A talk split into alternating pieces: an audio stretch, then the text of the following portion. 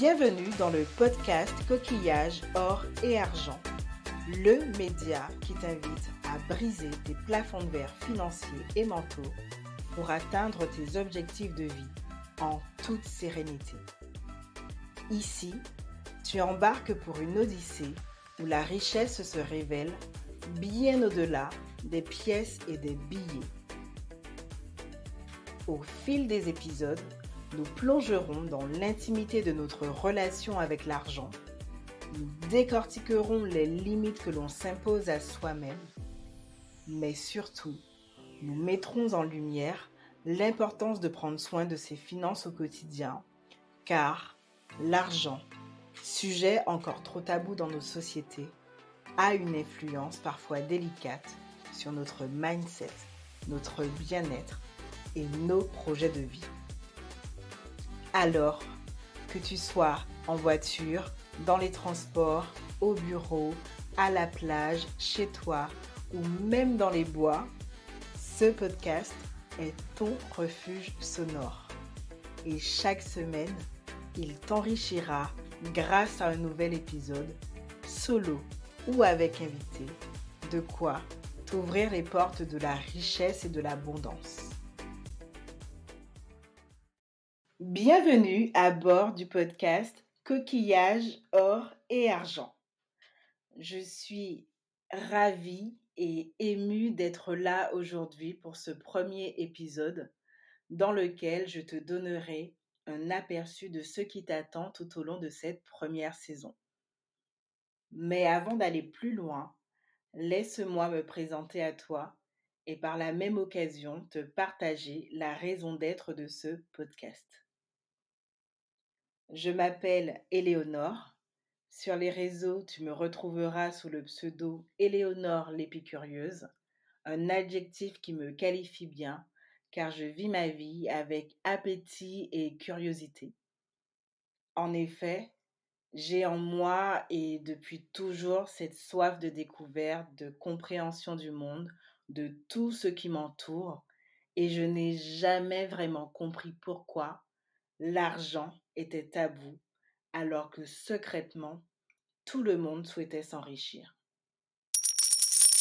Professionnellement, j'ai toujours été au cœur de problématiques business et dans des milieux qui brassaient de l'argent, beaucoup d'argent, des millions si je m'en souviens bien. Et à titre personnel, je me suis aussi toujours intéressée au mécanisme de l'enrichissement, surtout quand on ne vient pas de milieux privilégiés. Mais, malgré les réponses que j'avais pu accumuler, j'avais toujours plein de questions ou quelques frustrations. Qu'est-ce que c'est être riche? Pourquoi je me sens pauvre alors que je gagne de l'argent, alors que selon les critères de la société, je gagne bien ma vie? Comment de l'argent en dehors du salariat. Comment le faire fructifier? Pourquoi je ne suis pas toujours à l'aise avec les produits que mon banquier me propose? Pourquoi je ne comprends pas ce qu'il raconte? Pourquoi l'argent c'est tabou? Pourquoi l'argent c'est mal?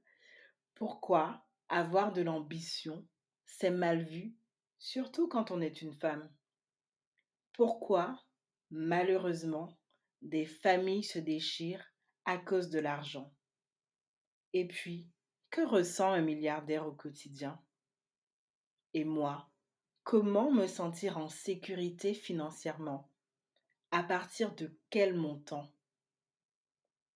Voilà, ce sont à peu près toutes les questions, bon, peut-être pas toutes, mais une majorité de questions que je me suis posées et je suis sûre que tu t'es au moins posé une de ces questions un jour. Aujourd'hui, c'est avec mes lunettes d'entrepreneur, d'experte en achat-négociation et surtout de money coach que via ce podcast, mon humble mission est de t'inviter à briser tes plafonds de verre financiers et mentaux afin que tu atteignes tes objectifs de vie, afin que tu vives la vie que tu mérites dès aujourd'hui. Attention, please. Attention, please. Attention, je ne promets rien du tout.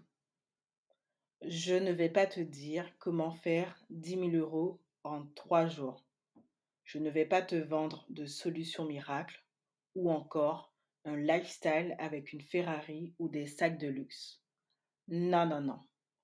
Quand toi, tu t'abonneras à ce podcast, tu verras qu'avec moi, la richesse va bien au-delà des pièces et des billets.